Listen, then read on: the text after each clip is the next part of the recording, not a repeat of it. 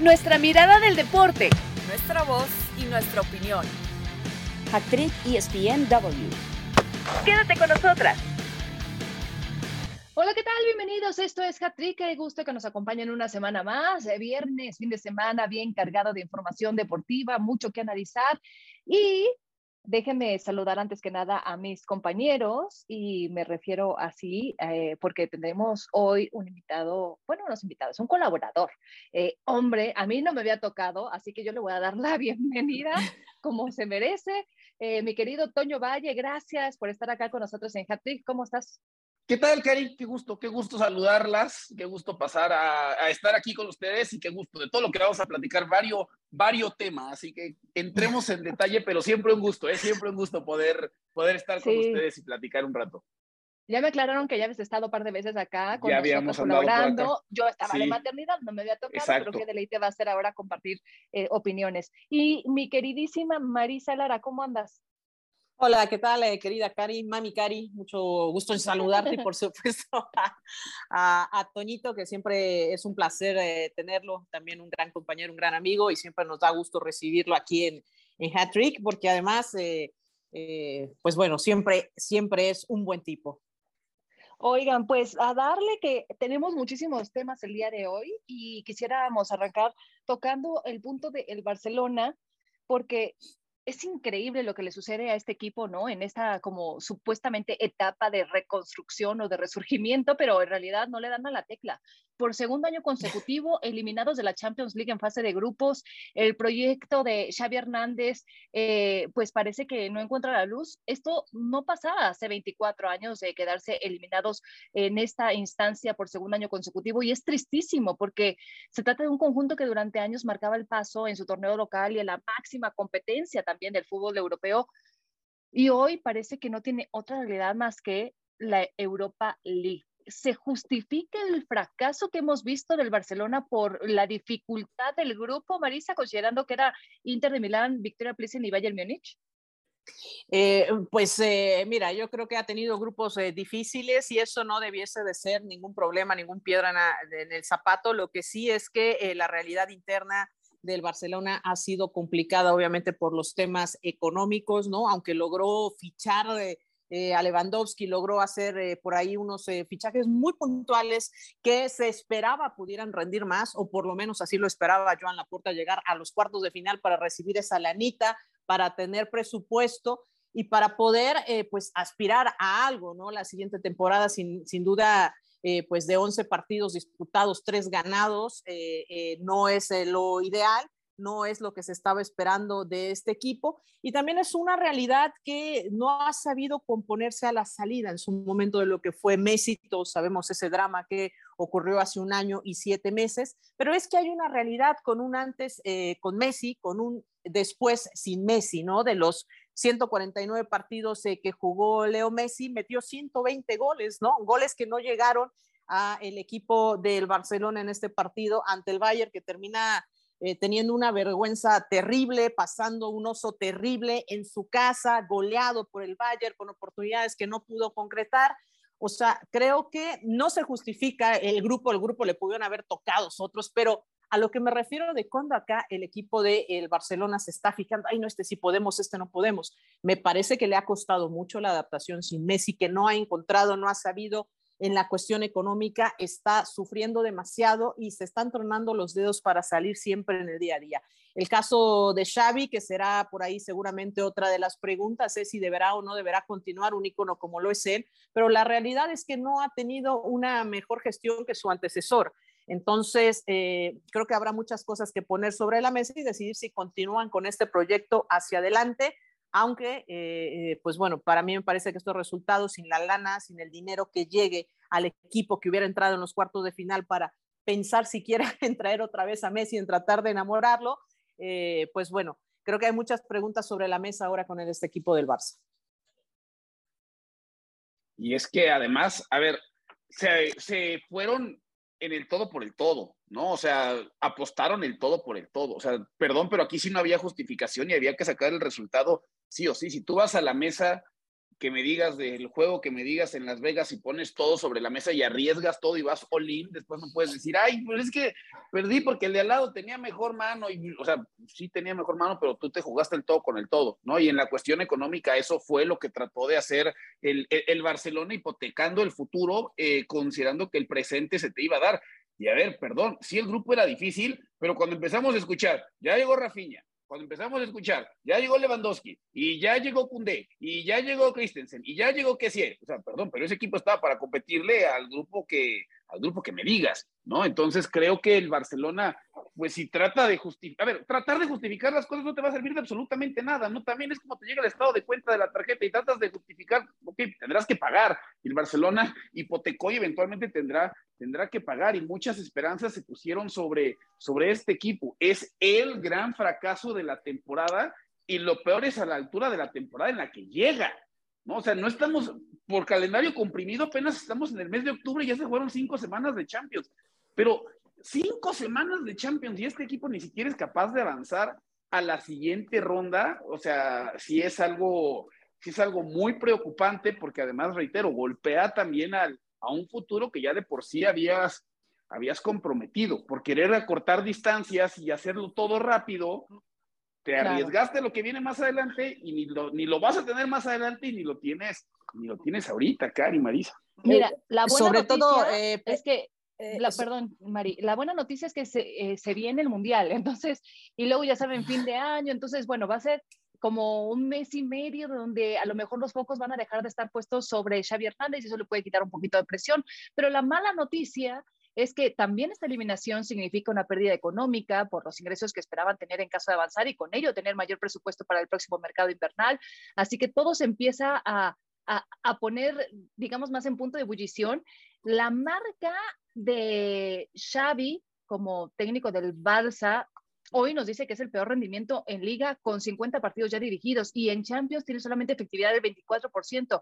Un ganado, dos empates, cuatro derrotas. La verdad ya todo el mundo empieza a preguntarse si realmente el proyecto de Xavi eh, va para adelante o es mejor cortarlo de tajo porque realmente no tenía o no llegaba con la experiencia suficiente, Marisa, de, para estar en el banquillo del Barça.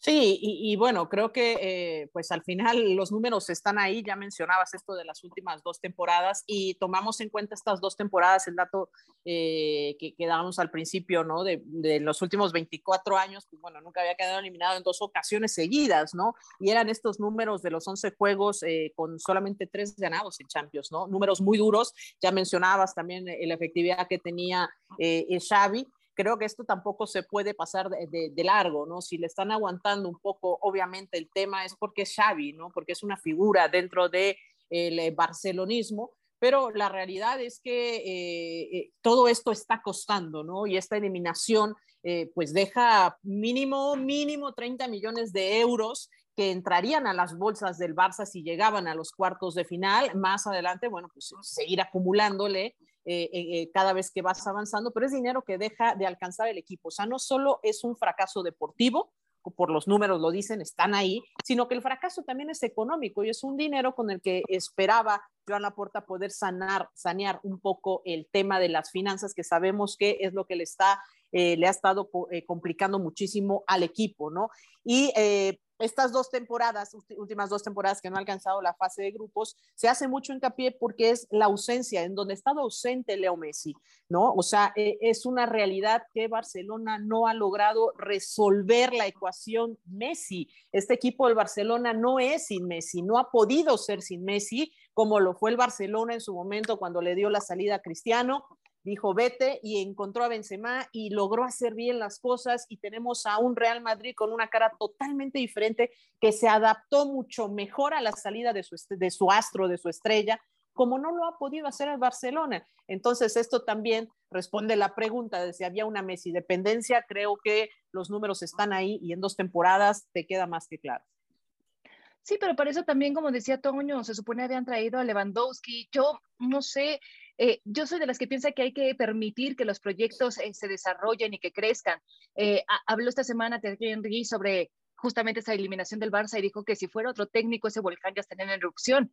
¿Es que acaso se le tienen más concesiones a Xavi por ser Xavi, por su pasado ganador catalán, Antonio? A ver, sí, y también porque me parece que en estos momentos no estás como para despedir a un técnico, pagar indemnizaciones y buscar y arriesgar y traer a alguien más. O sea, el, el nombre Xavi claramente pesa.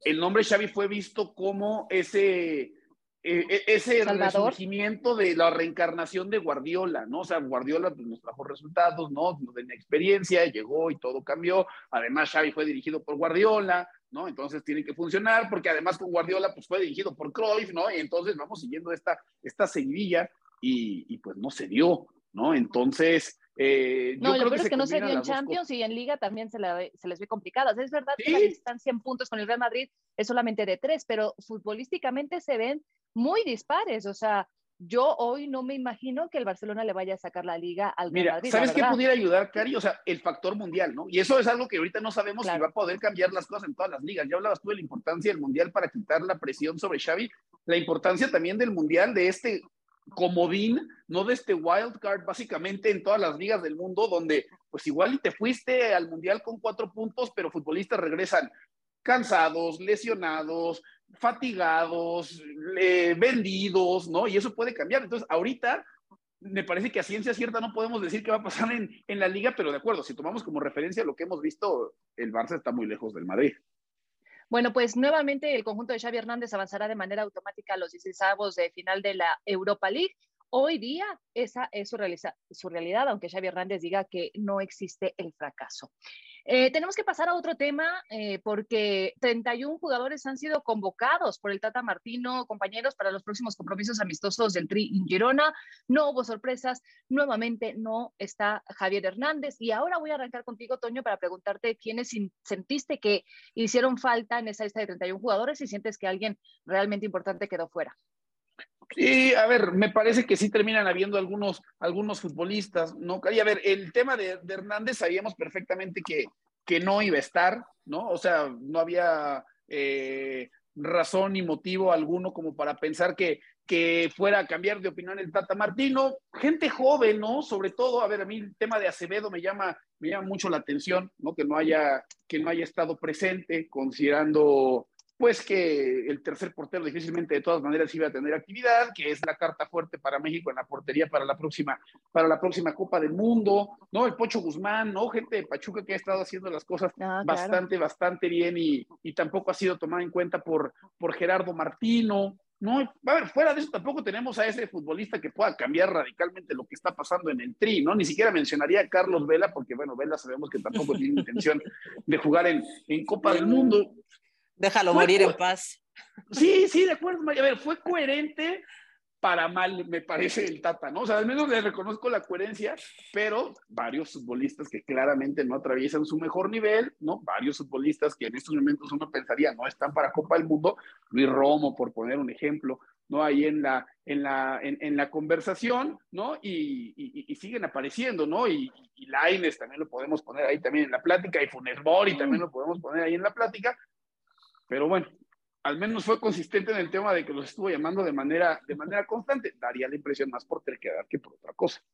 No te enojes, Toñito. Te entendemos, estamos contigo. porque... Es temprano, si todavía no puede dejar un Ya había advertido el Tata que, que no iba a llamar a alguien que no hubiera sido parte de todo el proceso, Mari, pero si de algo ha adolecido la selección mexicana es de falta de gol, sobre todo en los momentos importantes, y no sabemos si va a llegar a estar a tiempo Raúl Jiménez de su lesión. Entonces, ya al fin tenemos que cerrar ese capítulo de Javier Hernández, o sea, eh, ceder ante la necedad del Tata Martino y si se equivoca, se equivocará y tendrá que cargar con el peso de esa equivocación cuando tengamos que hacer el corte de caja según los resultados del Mundial? Sí, bueno, todo ya está escrito, todo ya está hecho, ¿no? Está ya la lista de estos eh, jugadores, de estos 31 jugadores que asistirán al Mundial. Todavía se eh, unos días, ¿no? Escuchábamos eh, la entrevista de Hugo Sánchez con el Chicharito, ¿no? Y el Chicharito decía, bueno, pues yo quisiera estar, ¿no?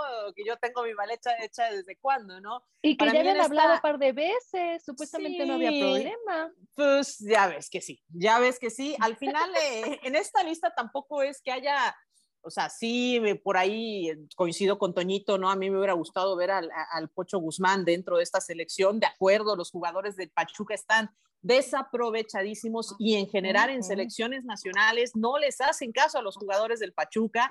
No quiero pensar que hay nada detrás ahí, algún artilugio en contra de, Jesús Martínez, pero es una realidad.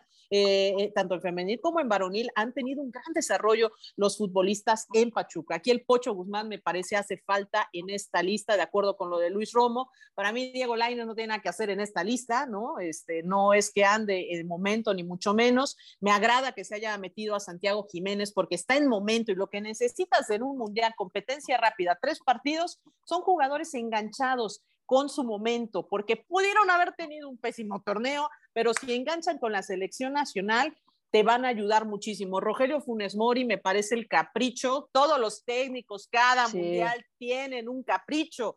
El capricho del Tata Martino, eh, Martino es Rogelio Funes Mori. Nada, nada, nada tiene que hacer en esta, en esta lista. Creo que, bueno, si hasta hubieras llevado a Lara del, del América, lo pones ahí, te hace mejor papel, me parece. No, nada tiene que hacer.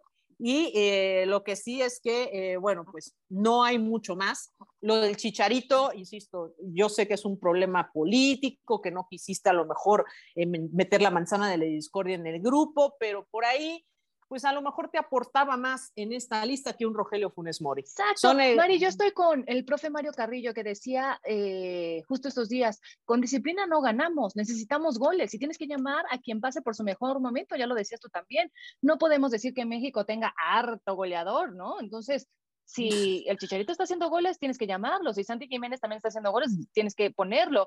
Lo de Rogelio Funes Mori me parece ya una absurda necedad. es por las mías. Sí, sí, sí, sin duda, ¿no? Y ya te quiero ver ahí arrancando los partidos con Funes Mori, ¿eh? O sea, al final eh, creo que tendrías que poner de acuerdo a los que están en su momento. Yo pondría a Santi Jiménez a jugar de arranque. A mí me gusta mucho Henry Martin, lo que ha, lo que ha hecho, lo que sigue haciendo, porque me parece un tipo con muchísimo carácter que a pesar de la adversidad, de estar siempre a lo mejor sin la confianza de, ha logrado demostrar con goles lo que puede hacer. Así que eh, hay que poner a los que están. Y si Raúl no está, pon a Santi. O sea, perdón, y todos le agradecemos a Raúl y todos queremos a Raúl porque eh, sabemos lo que ha hecho, porque es un, era, o sea, es un gran centro delantero, pero todos sabemos que vino a menos después de su lesión y no es culpa de él, no es culpa de nadie. Y en un mundial para estar guardando lugares honoríficos, me parece que tienes que ir a romperte la cara con todo lo que tienes y a los mejores que tienes en tu momento. O sea, no estás representando este, a, un grupito, estás representando a una, una nación. Por eso son selecciones nacionales, porque no juegan solo para sus intereses. Bueno, ¿quién se baja de la lista, mi Toñita? ¿Quién cortas? Uf, qué gran pregunta. Qué gran, gran pregunta, Cari. A ver, ya sabemos que se va a ir un centro delantero, ¿no? O sea, pase lo que pase, ya dijo el Tata, no va a llevar a cuatro, va a llevar a tres, lo cual no entiendo porque Miguel Herrera, por ejemplo, en su momento llevó a cuatro cuando solo debías como cara 23, ¿no? Pues como cara 26, solo va a llevar a tres.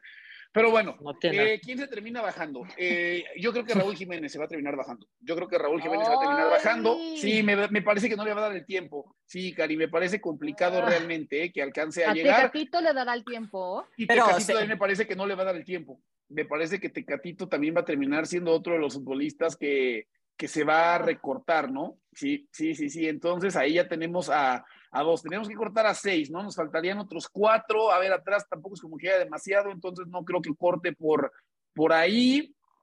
Viendo la lista en estos eh, momentos. A mí el Piojo Alvarado no me termina por convencer del todo, sigue recibiendo oportunidades de, de parte de, de, Gerardo Martino. Yo ahí pondría a otro de los futbolistas que, que se pueden bajar. Jesús Angulo de Tigres, ¿no? También me parece que es otro de los futbolistas que, que no alcanzan a, a pasar el corte. Aquí en, Luis Romo, Luis Romo sí creo que está, pero en la tablita así. De hecho, yo no sé por qué siquiera alcanzó a entrar en la, en la lista de 31 jugadores, por donde, por ejemplo, sí cortó a Pizarro, ¿no? Otro jugador que uno decía, y si se animará a cortarlo, bueno, Pizarro hizo todo para no, para no aparecer en la lista y tal vez Eric Sánchez sería el otro que para mí no alcanza a llegar. Ahí estarían mis seis, mis seis sacrificados. Bueno, pues ya sacó la guillotina, Toño Valle, espero que hayan tomado nota con esos nombres, sobre todo el Tata Martino, ¿no? Vamos, tenemos que hacer la pausa aquí en Hattrick, pero no se despeguen porque vamos a regresar para hablar de la final del fútbol mexicano. ¡Ay, qué partido! Eh, tenemos que platicar mucho y también escuchar atentamente a Marisa Lara sobre eh, los equipos que todavía están en la pelea en la Liga MX femenil, eso y más tras la pausa. Actriz ESPNW. De regreso en Hattrick, gracias por seguir con nosotros y bueno, es momento de hablar de las sensaciones que nos ha dejado la final del fútbol mexicano, obviamente la final de ira, que todavía queda la vuelta, esa creo que es la muy, muy, muy mala noticia para el conjunto del Toluca de Nacho Ambriz, porque el Pachuca salió a matar en el infierno, entiéndase bien lo que digo, porque me refiero a la espada desenvainada con el cuchillo entre los dientes, su primer gol desde el minuto 8 y a partir de ahí un dominio total de principio a fin. 5 a 1 goleó Tuzos en el infierno a los diablos. ¿Qué reflexión te deja esto, Toñito, de esta final eh, de Almada que no se le hizo en su momento con Santos, pero ahora pues ya está, ¿no? La estrellita para eh, Almada con el Pachuca. Sí, creo que ya pueden ir marcando la estrella, ya después la abordarán, Cari, pero al menos ahorita para ir viendo dónde, dónde va a caber. A ver, yo sí creo que se combinan dos cosas, ¿no? Una, a Toluca, comete errores muy puntuales en el arranque del partido, le falta intensidad, le falta concentración, le falta estar consciente de dónde está parado, y la otra a Pachuca le sale todo, ¿no? O sea, porque hay muchas veces que tú te puedes equivocar y el rival no aprovecha esas equivocaciones. Le pasa al propio Toluca. ¿eh? Hay una jugada en el segundo tiempo, un centro de, desde la derecha de Leo Fernández, Fer Navarro llega a segundo palo completamente solo y la tira por fuera, y ni hablar de la jugada del penal. Pero ayer Pachuca, Toluca se equivocaba y Pachuca te decía, pues lástima, pum, y ahí voy. Pachuca llega realmente cuatro veces en el primer tiempo, ¿eh? Llega cuatro veces y las cuatro las manda, las manda a guardar. O sea, Pachuca sí salió en modo cuchillo entre los dientes, Pachuca sí sale en modo estoy jugando una final, Pachuca sí sale en modo a ver, aquí, aquí se tiene que jugar de, de, manera distinta. Y cuando Toluca trató de responder, pues no había forma, porque también para Colman eran sumamente puntuales, ¿no? Toluca 2-0 abajo, empezaba a hilar pases, empezaba a ir hacia el frente, otra vez se equivocaba y otra vez Pachuca pegaba se la pone muy difícil porque además para colmo Toluca acaba en un envío anímico para abajo. ¿no? Si tú acabas ese partido con el penalti anotado, perfecto, siguen siendo tres, la diferencia sigue siendo enorme, pero tú acabas arriba y señores, cerramos bien, acortamos distancias, dos goles en el segundo tiempo, todavía se puede, al menos para el discurso te sirve. Fallas el penal en la última jugada y todo lo que construiste, Cari, lo poco que habías construido, otra vez lo, lo destrozas. Entonces, Toluca ayer se dispara en el pie y Pachuca en los momentos que tenía que aparecer, realmente lo hizo y de, y de forma categórica. Yo me preguntaba ayer en el medio tiempo y le preguntaba también a mi esposo, ¿qué haces si fueras el director técnico, si estuvieras en la piel de Nacho Ambriz en esos momentos? O sea, una charla motivadora, ya sabes, las frases hechas del fútbol, venga, si se puede, todavía hay tiempo, esto no se acaba, sería 180 minutos, o les das una buena sacudida para que despierten porque todos se veían perdidos dentro del terreno de juego. Evidentemente, sea lo que sea, cualquier postura que haya tomado Nacho Ambriz, pues no sirvió de mucho para eh, la parte complementaria que vimos, Marisa, pero pues ahora tienen de frente el, el partido de vuelta, será simplemente un trámite, ¿no? Para la final de Liga MX. Y bueno, eh, a pesar del marcador súper abultado y que pareciera ser que está ya definida esta serie, bueno, pues hay que jugarse 90, 90 minutos, ¿no? Si recordamos eh, por ahí de las... Eh, pues no sé, de las diferencias más grandes que ha habido en una final, bueno, pues en clausura 2015 Santos le ganó 5 por 0 a Querétaro. ¿No? Y en la vuelta a Querétaro solo le pudo meter tres goles por cero, no hubo remontada. Donde hubo una remontada fue en ese torneo donde el América se corona campeón en el Pro de 85, donde el Tampico le mete justo cuatro goles por uno en, en su casa y después en la vuelta el América logra meterle cuatro goles por cero al equipo de, de, Tampico y se corona como campeón en la historia. Esa es la remontada más grande que hay, esta del América ante el Tampico, ¿no? Sus jugadores, les preguntaba Nacho Ambriz a sus jugadores al final del partido en el vestidor si pues, ellos se consideraban o sea, que estaban muertos, ¿no? Y ellos le, decían que no, ¿no? Que estaban, que estaban vivos. Entonces, Nacho Ambriz, eh, pues eh, dijo, entonces vamos a trabajar para, voy a preparar a mi equipo para hacer las cosas bien en el partido de vuelta. Sabe que encuentra a un rival muy complicado como ese Pachuca, que está bien dirigido, que de todas las cinco oportunidades que tuvo eh, para meterla, las metió. O sea, la efectividad de Pachuca el día de ayer fue impresionante, ¿eh? tampoco es algo que se dé siempre, todo le salía al equipo de Pachuca. Y de acuerdo con eh, Toñito, ese penal que terminan eh, fallando en el último instante, en el último suspiro del partido, donde por cierto la gente, bueno, si podía se metía a la cancha y para mí ese gol fue solamente por orgullo y por la, afición de Toluca que estuvo impresionante en el infierno, ahí en el Nemesio 10 bueno, eh, se merece un 10. Pero ese, penal que no entra en el último instante, bueno, sí le da un rostro diferente al partido, ¿no? Porque un 5 por 2, bueno, son por lo menos eh, eh, pues, tres golecitos para empatar en el global, cuatro para irse.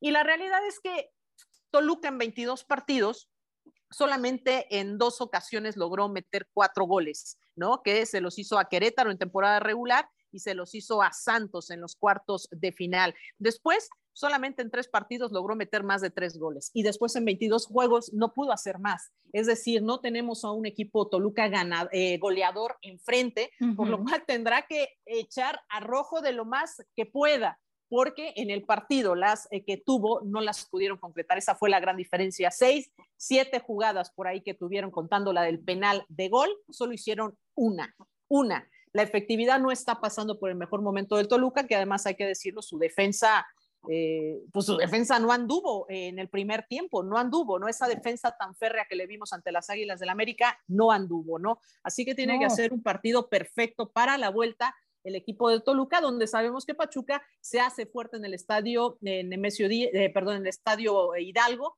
y donde pues ha dejado eh, claro el equipo de los Tuzos que quiere el campeonato y la tercera para Almada llegando a una final, pareciera que aprendió de sus errores anteriores y que ahora se estaría quedando con esta estrella.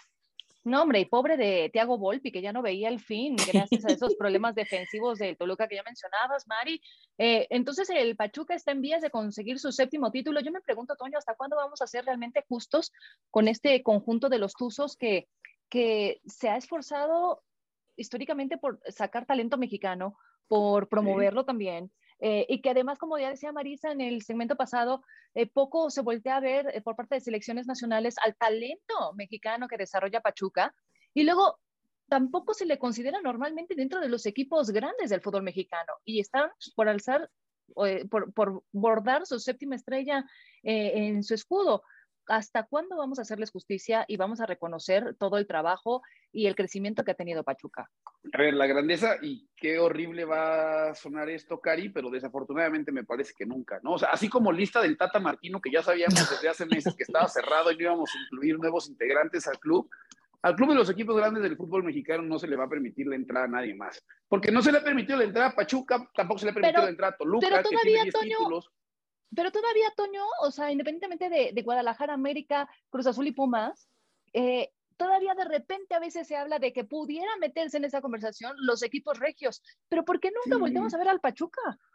Porque, y, y, más allá de que se quieran meter los equipos regios, Cari, sí creo que el, club de los equipos grandes trae, tiene este cadenero odioso, ¿no? De antro que no deja pasar a nadie, ¿no? Este tipo nefasto, subido en un ladrillo, yo no sé de qué hablas, a mí siempre me dejaron pasar. Ok, bueno, a, mí no me siempre me dejaban pasar. A mí normalmente tenía que tirar nombres de mis amigos o amigas que ya estuvieran adentro para que me, me dejaran, me dejaran entrar. ¿no? Y Marisa. Exacto, decía, ven con Cari Correa y con Nico, y entonces ya, ya ahí medio me tenían que corroborar que en efecto viniera con ustedes y ya me, y ya me dejaban pasar. Pero me parece que es un club al que no van a permitir entrar. Y sabes qué, a ver, Pachuca tampoco se ayuda mucho en el tema de los aficionados.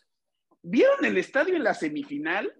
En el partido de ida de semifinal, los huecos enormes que había en el estadio, Pachuca es de los equipos que peores entradas registra. Entonces, ahí sí creo, con todo el olor de mi corazón, porque yo soy de los que apoya completamente la idea de que se integren cada vez más equipos al tema de los equipos grandes y Toluca y Pachuca y Tigres merecen estar en esa, en esa plática. Pachuca, es más, ahí te va lo de Pachuca. Esto es, me, me parece triste. Si tú compras el boleto, el, abono para la próxima temporada te incluye el boleto a la final. O sea, imagínate estas, tú te están casi poniendo de rodillas los, los de la directiva para que compres abonos para la siguiente temporada y el gancho es la final, cuando, perdón, no tendría que haber boletos disponibles ya para la final del fútbol mexicano. Entonces, Pachuca no se ayuda porque de entrada sus propios aficionados no sé si muy exigente, no, no sé qué pasa por la mente del aficionado Tuzo.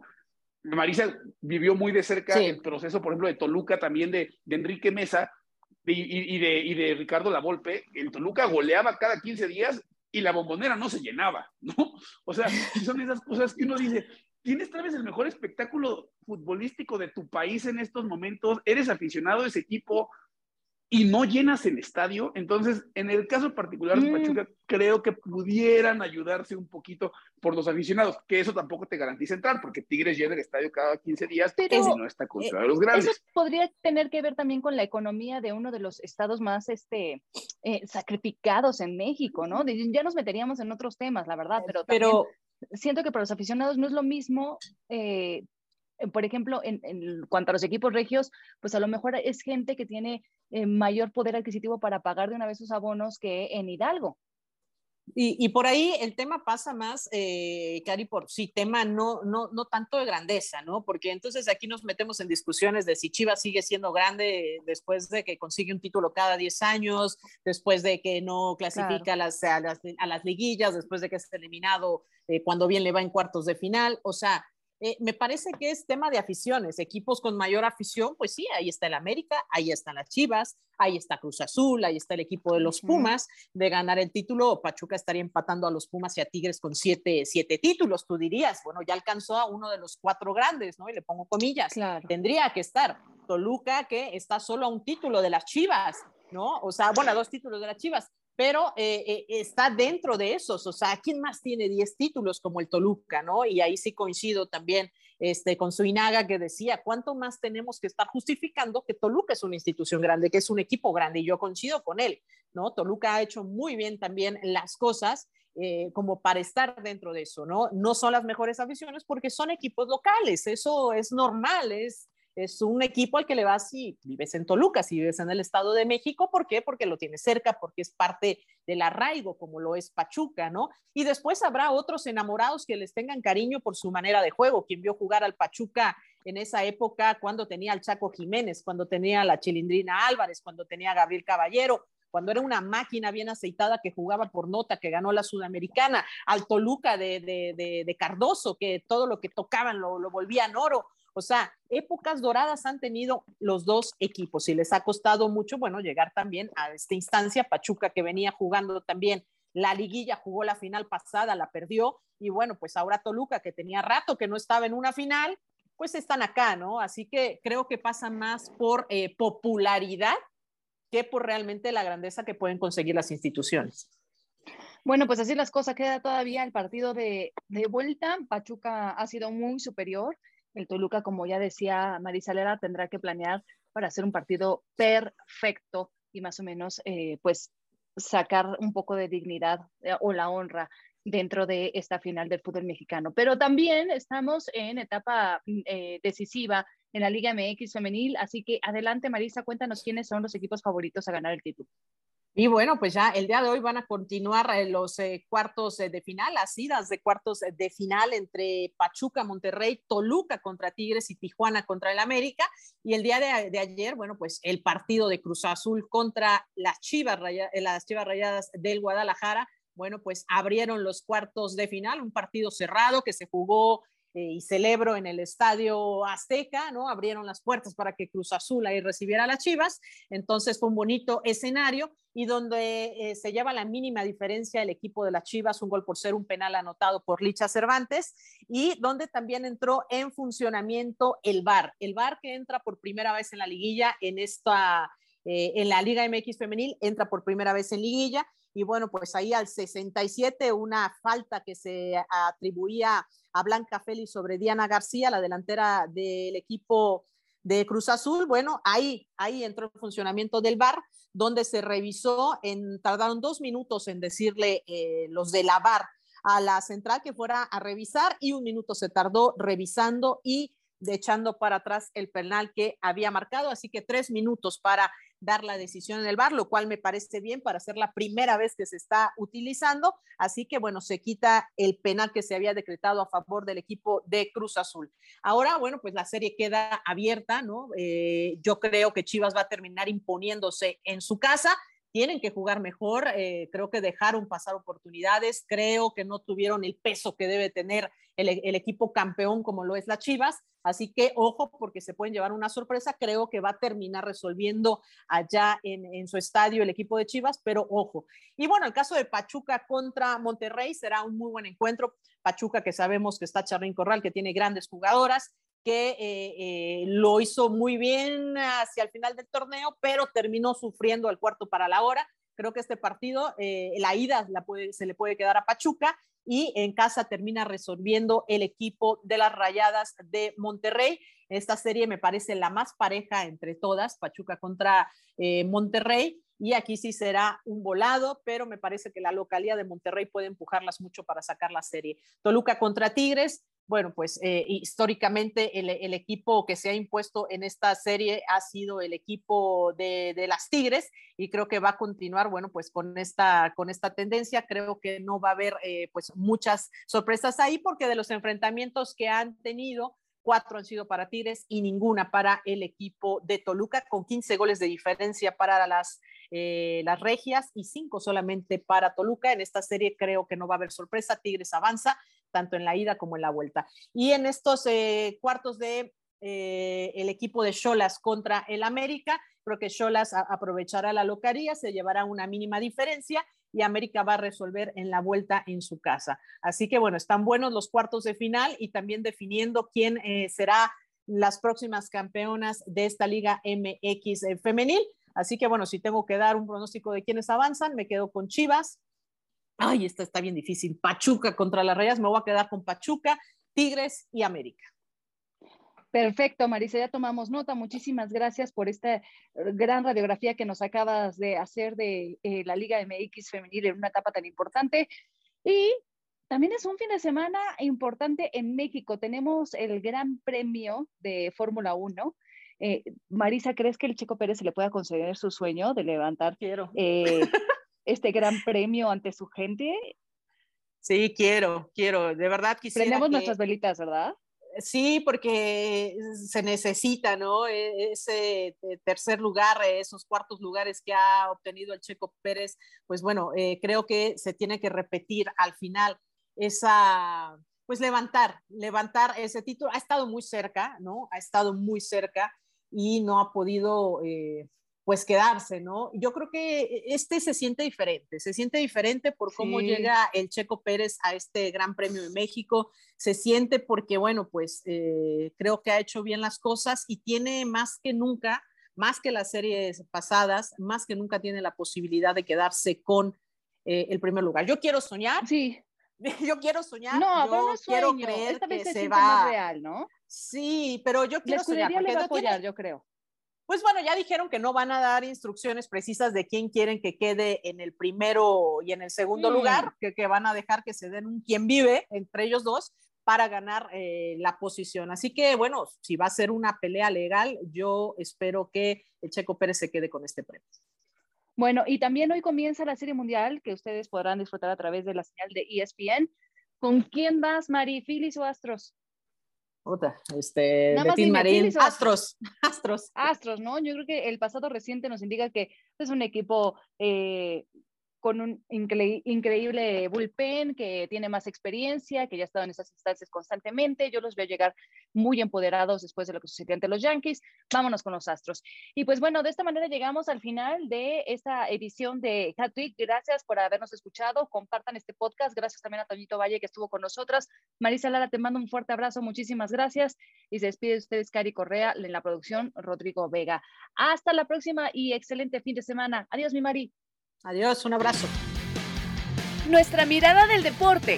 Nuestra voz y nuestra opinión. Esto fue Hat Trick ESPN W.